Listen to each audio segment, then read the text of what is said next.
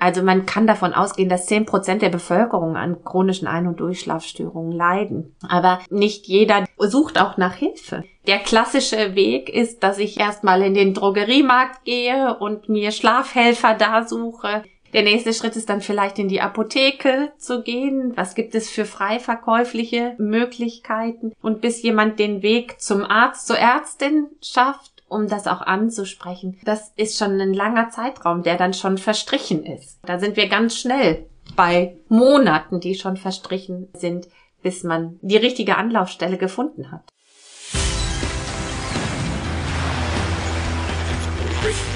Gut zu wissen der Erklärpodcast der Tiroler Tageszeitung. Hallo und herzlich willkommen zu einer neuen Folge unseres Gut zu wissen Podcasts. Heute wieder mit mir, Renate Bergdold. Habt ihr gut geschlafen heute? Nicht? Und geht das vielleicht schon länger so? Dann solltet ihr unbedingt in mein heutiges Gespräch mit Schlafforscherin Anna Heidbreder hineinhören. Denn sie weiß ganz genau, warum unser Schlaf manchmal nicht so will, wie wir wollen. Wir sprechen unter anderem darüber, welchen Einfluss durchwachte Nächte auf die Gesundheit haben können, wie es zu Störungen wie Schnarchen, Schlafwandeln, Schlafapnoe oder dem Restless Leg Syndrom kommen kann und auch was dagegen helfen kann, warum Kinder oftmals in der Nacht schreiend aufwachen und sich an nichts mehr erinnern und warum sich unser Schlaf im Lauf des Lebens verändert. Bevor wir in ein spannendes Gespräch starten, gibt es aber wie gewohnt fünf Fakten zum Thema, die gut zu wissen sind. Im Schlaf sind wir genauso aktiv wie im Wachzustand. Wir verbrauchen fast gleich viel Energie, erledigen zentrale Aufgaben wie Gewebserneuerung, Gedächtniskonsolidierung und Immunisierung. Chronischer Schlafmangel kann also die geistige und körperliche Leistungsfähigkeit verringern und langfristig krank machen. Frauen brauchen etwa 20 Minuten mehr Schlaf als Männer, da das weibliche Gehirn komplexer arbeitet und mehr Zeit braucht, um sich zu regenerieren. 266 Stunden ohne Schlaf. Das entspricht elf Tagen und ist laut Guinness Buch der Rekorde die längste Zeit, die je ein Mensch wach geblieben ist. 24 Stunden Schlafentzug haben fast dieselbe Auswirkung wie ein Promille Alkohol im Blut. Ein Baby raubt frisch gebackenen Eltern in seinen ersten zwei Lebensjahren insgesamt sechs Monate Schlaf. Was aber sind die Folgen von Schlafentzug und wann sollte man sich Hilfe holen? Das und mehr kläre ich jetzt mit meiner heutigen Expertin Anna Heidbreder vom Innsbrucker Schlaflabor. Hallo und herzlich willkommen. Ich bin heute zu Gast im Schlaflabor in Innsbruck bei der Frau Dr. Heidbreder. Hallo, danke für die Zeit, die Sie sich für uns genommen ja, haben. Ja, schön, dass Sie hier sind. Sie beschäftigen sich ja seit Jahren mit dem Thema Schlafen. Wenn man so ein Experte auf dem Gebiet ist, kann man bei Schlafstörungen seinem eigenen Schlaf da ein Schnippchen schlagen? Ja, Schlaf ist ein ganz wesentlicher Bestandteil unseres Lebens und jeder hat mal Stress und jeder ist auch mal schlafgestört in seinem Leben. Also das passiert jedem mal, dass man schlecht schläft. Aber ja, ich habe natürlich das Werkzeug zu wissen, was man vielleicht tun kann, wenn man mal schlecht schläft. Ob schon, hm, man selber ist auch nur ein Mensch und natürlich funktioniert das bei einem selber auch manchmal nicht so gut. Und man ist, obwohl man Schlafmediziner ist, auch nicht immer so vorsichtig mit seinem Schlaf. Ich weiß sehr gut, wie viel Schlaf ich eigentlich benötige, aber manchmal nehme ich da auch keine Acht drauf, was nicht gut ist, aber ich weiß dann auch, warum ich müde bin am nächsten Tag. Kann man das denn wirklich so eingrenzen, wie viel jemand Schlaf braucht? Da gehen ja die Meinungen auseinander. Ja, tatsächlich ist es so, dass es einen Richtwert irgendwie schon gibt, wie viel Schlaf der Mensch im Durchschnitt braucht. Ich sag ganz besonders Durchschnitt. Unser Schlafbedarf ist genetisch festgelegt. Also es ist uns in die Wiege gelegt. Es gibt Kurzschläfer und es gibt Langschläfer, aber die meisten Menschen bewegen sich in der Mitte. Und in der Mitte bedeutet, dass wir wahrscheinlich sieben bis acht Stunden, Frauen tatsächlich etwas mehr als die Männer, also auch zwischen acht und neun Stunden Schlaf brauchen. Und wir wissen, dass wir, um gesund zu bleiben, diesen Schlafbedarf halt auch erfüllen sollten.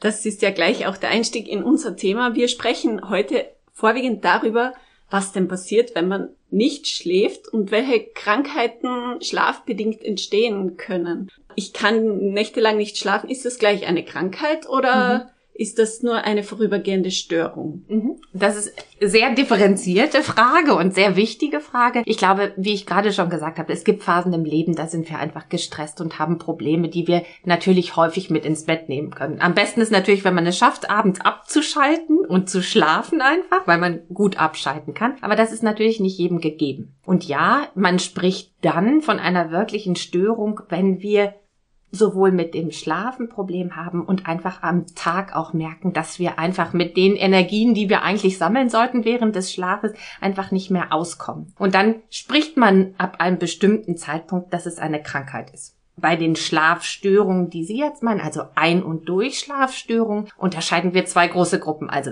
die akuten Störungen, die vier Wochen mal anhalten. Häufig ist der Auslöser dafür einfach ein großes Lebensereignis. Das muss nicht unbedingt negativ sein, das kann auch positiv sein, dieses Baby. Lebens, äh, zum Beispiel das Lebensereignis. Das Oder einen dann aber wach, ja. Ja, genau, das Baby an sich, aber es gibt einfach Lebensereignisse, also ein Tod eines nahen Menschen beispielsweise. Dann gibt es eine vorübergehende Schlafstörung, die dann aber auch wieder abklingen kann. Aber bei manchen chronifiziert sich das, also wird zu einem dauerhaften Problem und dann spricht man von einer chronischen Insomnie, einer chronischen Einschlafstörung. Und die ist definiert, dass eine Schlafstörung dreimal pro Woche über mindestens drei Monate besteht. Und dann sollte man wirklich sich Hilfe holen. Eines der wichtigen Erkrankungen des Schlafes sind bestimmt die Schlafatmungsstörung, also das Schlafapnoe-Syndrom, Schnarchen, Atmungspause. Und so gibt es verschiedenste Gruppen in der Schlafmedizin, die als Erkrankungen definiert sind. Zum Beispiel auch das Restless Leg Syndrom, also das Syndrom der unruhigen Beine, das eigentlich im Wachen auftritt, aber auch zu den Schlaferkrankungen gehört. Da können wir gleich noch näher drauf eingehen.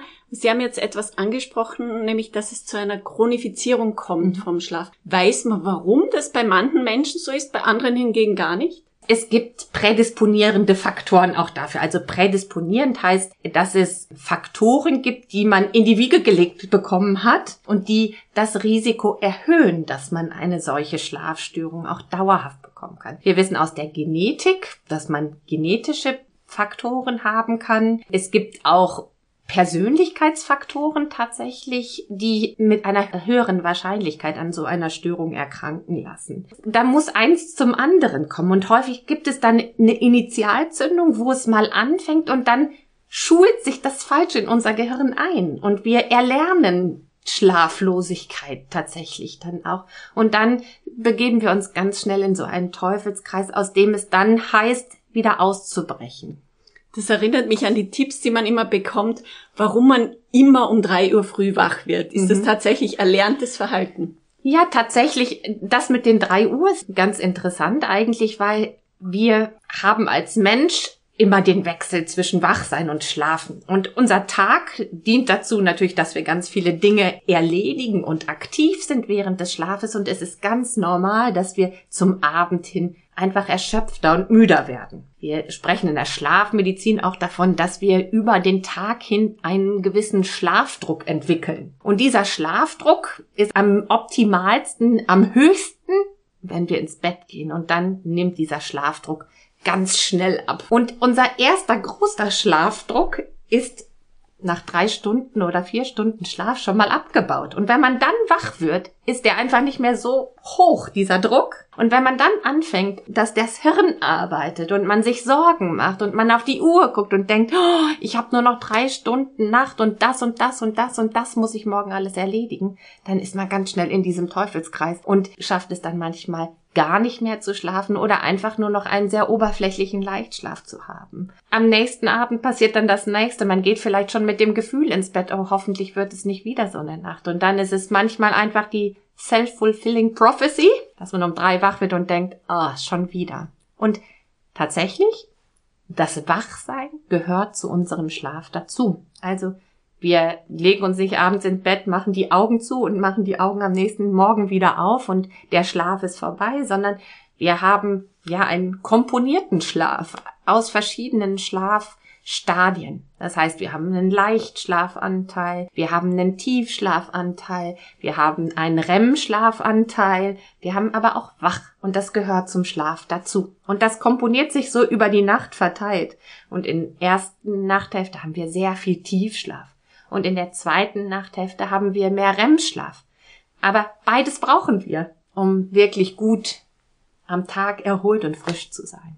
Es wird ja immer empfohlen oder es mhm. geht so das Gerücht, der, der Schlaf vor Mitternacht sei der wichtigste. Das kann man jetzt also dann so gar nicht so sagen. Ja, also die Komposition des Schlafes ist das Wichtige. Und da man ganz viel Tiefschlaf vor Mitternacht häufig hat, wenn man um 10 Uhr ins Bett ginge, würde das zutreffen, dass wir sehr viel Tiefschlaf da in dieser Phase haben. Aber wir brauchen unseren REM-Schlaf genauso. Also wir sprechen ja ganz viel über Lernen, Gedächtnis, über Immunsystem auch. Für alle diese Dinge brauchen wir unseren Schlaf, dass das funktioniert. Und dazu brauchen wir nicht nur Tiefschlaf, sondern auch REM-Schlaf und wir brauchen Leichtschlaf. Wir machen 45 Prozent unserer Nacht ist Leichtschlaf, ja?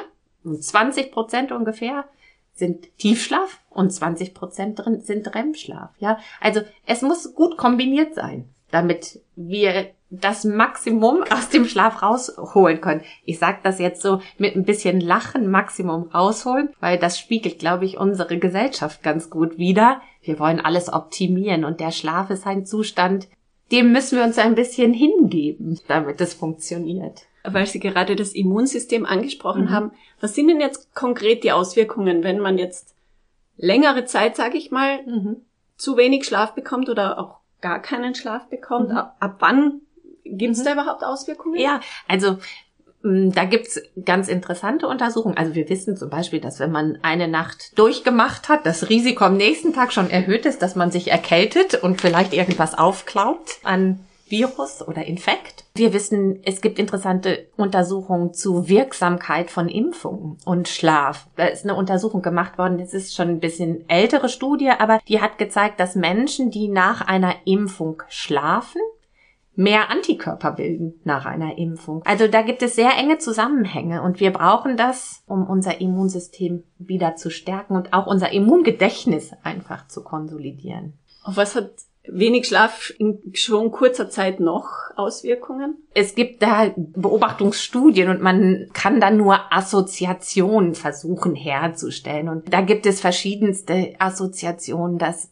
gerade Kurzschläfer ein höheres Risiko auch haben, kardiovaskuläre Ereignisse zu bekommen, Herzinfarkt, Schlaganfall. Aber es sind noch keine kausalen Zusammenhänge, die man gut aus solchen Studien ableiten kann. Aber Schlaf hält uns natürlich auch gesund. Wie ist es eben, wenn man jetzt längere Zeit dann wirklich keinen Schlaf bekommt? Kann sich das auf bestimmte mhm. Krankheiten auswirken? Also ich will das jetzt nicht bedrohlich machen für jeden, der schlafgestört ist. Und ich glaube, man muss sehr vorsichtig sein mit so pauschalen Aussagen. Ich glaube, die Botschaft oder die, die Quintessenz, die man daraus ziehen sollte, ist, dass jemand, der schlafgestört ist und das über einen langen Zeitraum ist, sollte sehen, dass er sich Hilfe holt diesbezüglich und dass man wirklich schaut, wie man diesen Personen und deren Schlaf verbessern kann. Ja, die Behandlung der ersten Wahl für die Behandlung der Ein- und Durchschlafstörungen sind gar nicht Medikamente, sondern sind wirklich das Schlafen wieder zu erlernen mit wirklich verhaltenstherapeutischen Maßnahmen. Und diese kognitive Verhaltenstherapie für Insomnie, die wirklich spezifisch für die Behandlung von Ein- und Durchschlafstörungen entwickelt wurde und die in vielen Studien auch untersucht worden ist, sieht halt neben schlafhygienischen Maßnahmen auch wirklich das Wiedererlernen von Schlaf vor und ist wirklich kein Medikament, was man auf ein Rezept schreibt, sondern erfordert wirklich richtige Interaktion zwischen den Betroffenen und den Therapeutinnen und Therapeuten. Kann man denn eine Dauer nennen, wie lang so eine Therapie braucht? Das ist individuell sicherlich sehr, sehr unterschiedlich. Da kann man keine pauschale Aussage zu machen. Aber so eine Therapie setzt sich aus mehreren Sitzungen zusammen und ist mit Sicherheit nicht eine Therapie, die durch eine Sitzung erledigt ist. Viele Patientinnen und Patienten leiden zum Teil schon über Jahre an diesen Schlafstörungen und dann man wird es nicht durch eine Kurzintervention dieses Problem einfach so lösen können. Und es braucht Investment auf Patientinnenseite und auf Therapeutenseite. Es ist ja auch eine enorme psychische Belastung, wenn man nicht schlafen kann. Absolut. Und wir wissen auch, dass Patienten, die chronische Schlafstörungen haben, auch ein natürlich ein erhöhtes Risiko haben, auch psychisch zu erkranken. Wir wissen mittlerweile sehr, sehr gut, dass diese Schlafstörungen auch unabhängig von einer psychischen Erkrankung therapiert werden sollten. Gerade bei der Depression und bei Angsterkrankungen wissen wir auch, dass die Beziehungen bidirektional sind. Also das eine bedingt das andere und das eine tritt beim anderen auch auf. Sie haben vorhin die Formen der Schlafprobleme ja schon. Angesprochen. Ich glaube, einige haben die Ohren gespitzt, wie mhm. sie das Schnarchen erwähnt haben. Mhm. Was weiß man eigentlich übers Schnarchen? Wie entsteht das? Und ich glaube, was, was viele wissen wollen, ist, was kann man denn dagegen tun? Ja, also das Schnarchen an sich, so schlimm es sich anhört, ist meistens das Problem für den Bettpartner und die Bettpartnerin. Das Schnarchen an sich haben ganz, ganz viele Menschen einfach. Und Schnarchen findet nicht in der Nase statt, sondern findet in den oberen Atemwege, im oberen Nasenrachen oder im Rachen statt. Also jeder, der mal versucht im Wachen zu schnarchen, merkt, wo das Bindegewebe in Schwingung kommt, ja, und das ist nicht ganz oben, sondern ist eher unten das Problem. Man kann das beobachten, dass wenn Schnarchen sehr rhythmisch ist, dann entstehen meistens keine großen Atmungs Pausen und die Pausen sind das, was es zum Problem macht. Und dann ist man vom Schnarchen ganz schnell beim obstruktiven Schlafapnoe-Syndrom oder beim Schlafapnoe, bei der Schlafapnoe. Und das ist dann tatsächlich ein Problem, weil die Schlafapnoe wissen wir, dass das ein unabhängiger Risikofaktor auch ist, um Herz-Kreislauf-Erkrankungen zu bekommen. Also wer arrhythmisch schnarcht, durch seinen Schlaf sich nicht mehr erholt fühlt, der ist in einem Schlaflabor gut aufgehoben mal, um zu gucken, ob ein, eine Schlafapnoe dahinter steckt. Und das sollte man sehr ernst nehmen, weil es gerade ein Risikofaktor ist. Da kommt aber zwangsläufig nicht jeder drauf, außer eben wie der angesprochene genau. Bettpartner macht ja. einen darauf aufmerksam, aber es wird jetzt nicht jeder für sich entdecken, dass er jetzt Atemaussetzer in der Nacht hat. Ja, also es sind auch andere Faktoren, die auffallen. Dass man morgens zum Beispiel aufwacht, sich total zerschlagen fühlt, sich einfach nicht mehr erholt fühlt von seinem Schlaf. Manche Patientinnen berichten tatsächlich auch, dass sie manchmal durchs eigene Schnarchgeräusch wach werden, was sicherlich selten ist, aber gerade wenn man so vor dem Fernseher mal so wegnickt und man fängt schon an zu schnarchen, weil man einfach die Konstitution dazu hat zu schnarchen. Viele Patientinnen berichten, dass sie nachts schwitzen sehr viel, mit sehr trockenem Mund aufwachen, häufig zur Toilette gehen und viele Kolleginnen und Kollegen, die hausärztlich Patientinnen und Patienten betreuen, werden dadurch aufmerksam, dass ein Bluthochdruck schwer einstellbar ist oder dass der Blutdruck in der Nacht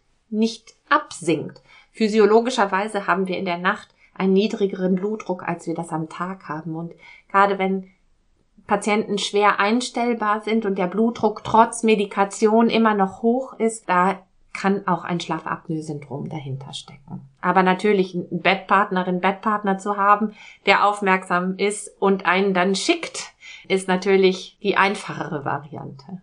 Wenn jetzt aber keine Apnoe dahinter steckt, mhm. Was kann man denn tun? Es gibt Unterkieferprotrusionsschienen beispielsweise, also wo der Unterkiefer nach vorne verlagert wird, die hilfreich sein können, aber sicherlich muss man sich da fachärztlich gut beraten lassen. Das Restless Leg Syndrom haben Sie angesprochen. Mir ist es nur bekannt aus der Schwangerschaft. Ja. Ich glaube vielen Frauen auch. Da mhm. fangen die Beine an zu zappeln und hören gar nicht mehr mhm. auf. Weiß man, warum das entsteht und bei wem vor allem entsteht mhm. es vorwiegend? Also ich glaube, Sie haben eine ganz wichtige Gruppe schon genannt. Also Frauen sind die, die häufiger belastet sind. Die Schwangerschaft ist häufig ein Initialzünder dafür, dass man weiß, dass man das Risiko dafür hat, ein Restless Leg Syndrom im Laufe seines Lebens vielleicht nochmal zu bekommen. Wir wissen, dass es genetische Prädispositionen gibt. Auch das wird einem zu großen Teilen mit in die Wiege gelegt. Aber was ist das Restless Leg Syndrom? Ich glaube, man muss es vielleicht noch mal kurz erklären. Also es ist eine klinische Diagnose. Also es reicht aus, wenn Sie mir erklären, was Sie für Beschwerden haben. Das ist mal das Erste. Und zu den Beschwerden gehören Missempfindungen der Beine, die insbesondere am Abend oder in der Nacht auftreten und unter Bewegung besser werden. Und die Missempfindungen, die man bemerkt, zwingen einen wirklich, sich zu bewegen. Man hat wirklich den Druck, ich muss jetzt aufstehen, meine Beine vertreten oder meine Beine massieren. Und dann wird es vorübergehend besser. Wir wissen mittlerweile sehr gut, dass der Eisenstoffwechsel eine ganz wichtige Rolle dabei spielt und deswegen ist auch die Schwangerschaft so ein häufig erster Moment, wo Patientinnen, die ein Risiko dafür haben, ein Problem haben, weil da ändert sich ganz viel in unserem Organismus und auch der Eisenbedarf ändert sich und in der Schwangerschaft therapiert man auch als erst in erster Linie, dass man guckt, wie sind die Eisenspeicher aufgefüllt und versucht das darüber zu verbessern, indem man die Eisenspeicher einfach wieder gut anfüllt. Wir haben derzeit auch eine Studie hier für Patientinnen und Patienten mit Restless Leg Syndrom, die genau dieses in einer placebo-kontrollierten doppelblinden Studie untersucht, wo Patientinnen und Patienten Eisen substituiert bekommen, die unter einem Restless Leg Syndrom leiden. Also Interessierte sind sehr herzlich eingeladen, wenn sie Interesse haben, sich bei uns zu melden auch. Kann man also noch teilnehmen? Man kann noch teilnehmen. Sehr gut. Dann gibt es noch eine Form, die aber, glaube ich, gar nicht so bekannt ist oder so gehäuft auftritt. Das ist das Schlafwandeln. Mhm. Wie passiert denn das? Also wir, wir unterscheiden die Gruppe der Parasomnien, so heißt das im Fachjargon. Und die Parasomnien teilen sich in zwei Gruppen. Einmal gibt es die Non-REM-Parasomnien, also die nicht im REM-Schlaf auftreten, sondern im Non-REM-Schlaf und die REM-Parasomnien, die während des REM-Schlafs auftreten. Und das klassische Schlafwandeln ist die Non-REM-Parasomnie. Warum tritt das auf? Am meisten sind Kinder betroffen. Kinder und junge Menschen. Interessanterweise bis zu 15 Prozent der Kinder und Kleinkinder schlafwandeln irgendwann mal in ihrem Leben und das verwächst sich in den meisten Fällen. Was wir wissen aus bildgebenden Studien auch ist, dass es während dieser Schlafwandelepisoden dazu kommt, dass das Gehirn bei diesen Betroffenen gleichzeitig schläft und wach ist. Die Hirnoberfläche schläft noch tief und fest, während die unteren Zentren, die den untergeschaltet sind, wach sind. Und deswegen passieren auch so Dinge, ja, fast so wie Bewegungen, die wir sehr trainiert haben oder Dinge, die wir im Alltag einfach ohne Bewusstsein eigentlich machen. Also von hier nach da laufen, das Fenster auf und zu machen, die Treppe rauf und runter gehen und das Bett verlassen und umhergehen. Also das ist die Fähigkeit, Wach und Schlaf in einem Gehirn gleichzeitig zu haben. Dissoziierter Schlaf. Es gibt verschiedene Formen des Schlafwandelns. Also das Schlafwandeln ist wirklich, dass man das Bett verlässt. Aber es gibt auch Menschen, die einfach nur aufschrecken, sich im Bett umschauen, sich wieder hinlegen, vielleicht ein bisschen reden und weiter schlafen. Interessanterweise die Menschen haben in den meisten Fällen überhaupt keine Erinnerung an das, was in der Nacht passiert. Eine Extremform, und die ist gerade bei kleinen Kindern häufig auftreten, ist der Nachtschreck oder der Pavor nocturnus, wo wirklich dieses Ereignis in der Nacht begleitet ist von starken vegetativen Symptomen. Also die Kinder schreien auf von jetzt auf gleich und man hat überhaupt nicht die Möglichkeit, an diese Kinder heranzukommen. Die schlafen einfach. Und wenn man denen in die Augen schaut, hat man das Gefühl, man guckt so durch, ja, weil die, die Hirnoberfläche schläft einfach noch weiter und man kommt gar nicht ran. Das Beste ist wirklich, bei Schlafwandelnden Ruhe zu bewahren. Nicht versuchen, die Person zu wecken, weil das gelingt sehr, sehr schwer. Die Kinder haben am nächsten Tag auch eine Amnesie, also eine Gedächtnislücke für das, was passiert. Und wirklich versuchen zu beruhigen, die Person wieder ins Bett zu begleiten und zu versuchen, die wieder in Ruhe in den Schlaf wiederzubringen. Das sind die Non-REM-Parasomnien und die REM-Parasomnien. Dazu gehört die REM-Schlafverhaltensstörung. Und der Tiefschlaf, das ist auch der Non-REM-Schlaf. Schlafwandeln, das, was die Kinder und die jungen Erwachsenen machen, findet wirklich häufig ziemlich bald nach dem Einschlafen statt. Und die REM-Schlafverhaltensstörungen finden im letzten Nachtdrittel statt. Diese REM-Schlafverhaltensstörungen haben häufig alte Menschen. Bei denen ist es so, dass wir haben normalerweise im REM-Schlaf eine Muskelatonie. Das heißt, wir können unsere Muskeln nicht anspannen während dieser Schlafphase. Auch um uns zu behüten, das, was wir träumen im REM-Schlaf auch auszuleben. Und diese Menschen haben genau diese Muskelerschlaffung im REM-Schlaf nicht mehr und leben das aus, was sie träumen. Und das kann wirklich zu fremd- und eigengefährdendem Verhalten führen. Die Patienten stürzen zum Beispiel aus dem Bett, treten, rufen, weil die Trauminhalte sind häufig Trauminhalte, die Verfolgungsträume, Verteidigungsträume und da geht's wirklich um die Wurst in diesen Träumen. Ja, und deswegen verletzen sich die Patientinnen und Patienten auch im Zusammenhang dieser REM-Schlafverhaltensstörung. Wir wissen, dass die REM-Schlafverhaltensstörung eine Frühphase von neurodegenerativen Erkrankungen sein können und denen 10 bis 15 Jahre vorausgehen können. Auch diese Form der Parasomnie oder des Schlafwandels sollte man sehr ernst nehmen und wirklich einen Arzt aufsuchen. Was sind neurodegenerative Erkrankungen? Dazu gehört zum Beispiel die Parkinson-Erkrankung dazu. Ist das aber ein Warnsignal schon, wenn das einmal stattfindet oder muss das schon häufiger stattfinden, dass man sagt, da ist jetzt was im Busch? Ja, also wenn es so massiv ist, wie ich das gerade gesagt habe, sollte man ruhig schon nach dem ersten Mal einen Arzt aufsuchen und mal berichten, was da passiert ist. Schlaf im Alter ist ja generell so ein Thema. Warum mhm. verändert sich denn der Schlaf im Alter als, und vor allem was für mich nicht logisch ist, warum braucht man als älterer Mensch eigentlich weniger Schlaf als ein junger? Das ist eine wichtige Diskussion, die wirklich auch immer wieder stattfindet. Von der Zeit braucht man wahrscheinlich nicht weniger Schlaf, aber unser Schlaf verändert sich mit dem Leben. Ne? Also das fängt ja im Säuglingsalter schon an. Also ein Säugling schläft elf Stunden plus minus und dann pendeln wir uns nach der Pubertät, junges Erwachsenenalter, pendeln wir uns um die sieben, acht Stunden ein. Und eigentlich bleiben wir bei diesen sieben bis acht Stunden. Aber der Schlaf verteilt sich anders dann. Die Komposition unseres Schlafes verändert sich. Ich hatte vorhin die prozentualen Anteile kurz gesagt. Also wie viel Leichtschlaf, Tiefschlaf, REM-Schlaf wir haben. Und wir verlieren vom Tiefschlaf wesentliche Teile. Und wir sind mehr wach während der Nacht. Ja, wir werden häufiger wach